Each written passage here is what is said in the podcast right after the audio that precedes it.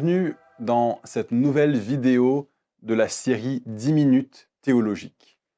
Elle a pour titre « Les apôtres et les prophètes actuels sont de même rang que les évangélistes, pasteurs et enseignants ». Jésus a donné à son Église des dons pour son édification qui vont pouvoir avoir un impact au-delà du local. Des hommes offerts par Christ depuis la gloire de son ascension pour aider l'Église à atteindre la pleine stature qu'il veut pour elle. Éphésiens 4 mentionne ces ministères de l'ascension ou ministères dons. Les apôtres, prophètes, évangélistes, pasteurs et enseignants. Ce sont des ministères translocaux qui, dans la logique du Nouveau Testament, sont tous aussi attachés de façon claire à une église locale. Cette église les libère pour qu'ils exercent un ministère au-delà du local et bénir et servir d'autres églises qui accueillent leur ministère. C'est important quand on parle de ces ministères de faire une distinction. Les apôtres mentionnés dans Éphésiens 4 et qu'on retrouve aussi dans un nombre de textes du Nouveau Testament n'ont pas la même autorité que les douze apôtres que Jésus a choisis de son vivant et qu'il a établis pour être les témoins de sa résurrection, auquel ensuite Paul a aussi été ajouté. Ces treize hommes ont eu un rôle qui est unique, c'est-à-dire de transmettre la doctrine fondamentale de Christ dans la première génération de l'Église. C'est eux qui ont authentifié, donné leur sceau d'approbation sur les textes qui seraient reçus comme le canon du Nouveau Testament. Une partie des qualifications pour faire partie de ce nombre était d'avoir été avec le Christ ressuscité. Dans le cas de Paul, c'est après l'ascension de Jésus qu'il a eu cette expérience et c'est pour ça qu'il dit qu'il est né comme après terme, comme un avorton. Euh, quand on parle des apôtres aujourd'hui, des hommes exerçant un ministère apostolique, on ne parle pas de l'autorité unique et une fois pour toutes de ces apôtres. Eux étaient des témoins de la résurrection.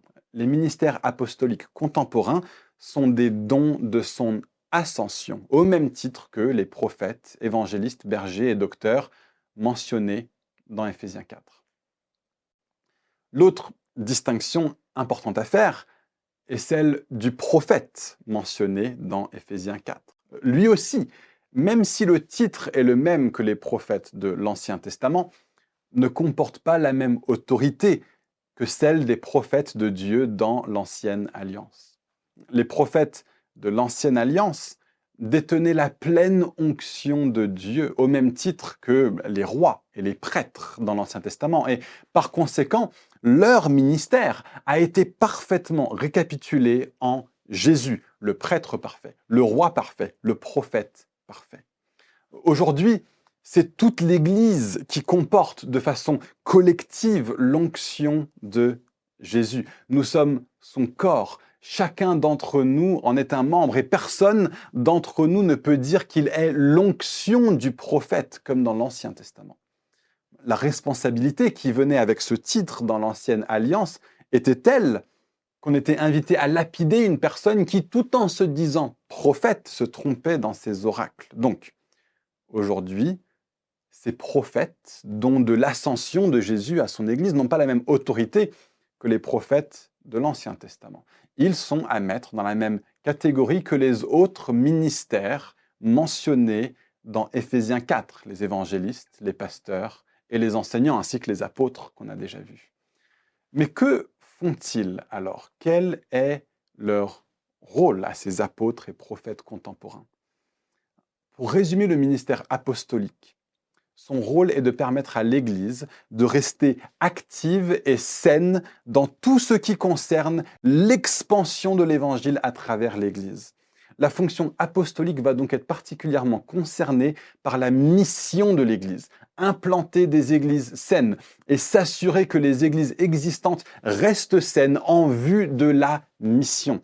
Cette mission est à la fois la mission d'une église auprès de son contexte immédiat, ce qu'on appelle, pour faire court, l'aspect missionnel de l'église, et au loin, dans des contextes qui demandent de se déplacer pour y apporter l'évangile. C'est ce qu'on appelle, pour faire court, l'aspect missionnaire de l'église. Un responsable apostolique a donc un souci pour l'avancée de l'Église et sa pertinence au sein du monde. Il va, pour servir les Églises, les aider à s'assurer que leur fondation soit solide, que les doctrines fondamentales et essentielles soient bien toujours vues et vécues comme essentielles et fondamentales.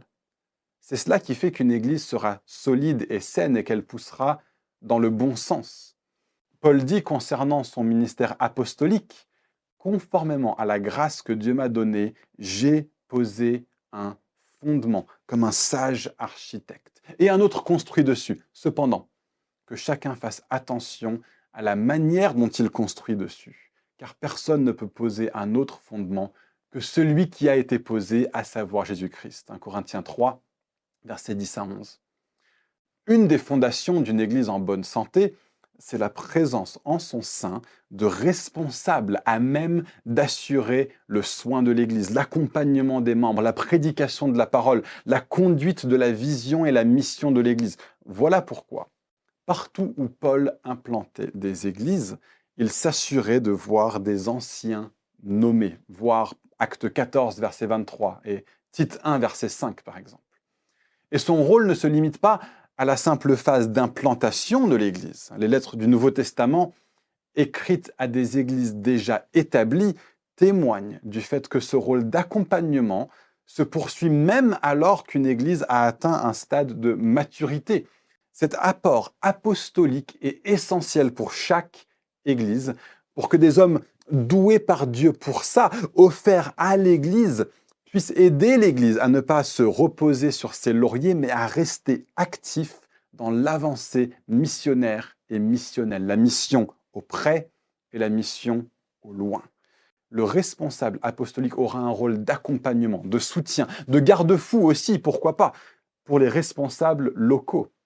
Tout cela, si l'on regarde le modèle du Nouveau Testament, se fait sans positionnement hiérarchique, mais plutôt sur une base relationnelle. Le ministère apostolique est reçu par les églises et pas imposé. Les pratiques de personnes qui se disent apôtres et qui viennent imposer leur ministère à des églises, disant qu'il leur faut qu'ils aient une couverture spirituelle ou quelque chose de ce genre, n'a rien de biblique. Ça ressemble euh, beaucoup plus à des courants mafieux qu'à la vision présente dans le Nouveau Testament.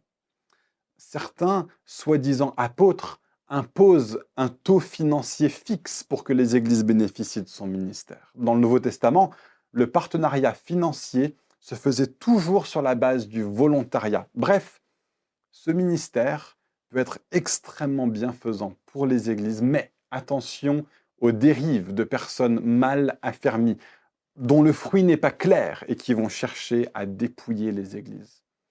Paul, lui, affirmait plutôt qu'il se laissait dépouiller dans le cadre de son ministère, non pas comme quelque chose de normal, certes, mais comme une manière de dire que ce qu'il faisait en qualité apostolique, il le ferait, peu importe ce que d'autres lui offrent.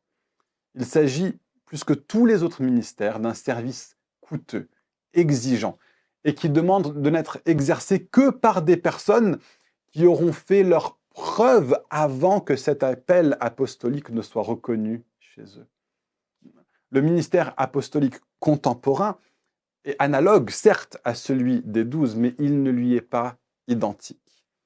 Il y a des choses que l'on peut apprendre sur le fonctionnement apostolique en regardant la façon de fonctionner de Pierre, Paul et les autres. Mais il faut surtout toujours se souvenir qu'il n'y a pas une stricte équivalence entre l'autorité apostolique des douze et celle des ministères dons de l'ascension aujourd'hui. Pour ce qui est du ministère prophétique, il s'agit d'un ministère analogue, une fois de plus, à l'office de prophète dans l'Ancien Testament. Analogue, mais pas identique en particulier en ce qui concerne l'autorité ou l'infaillibilité le propre du prophète dans l'Ancien Testament, c'était de rappeler au peuple de Dieu les termes de l'alliance que Dieu avait conclue avec son peuple.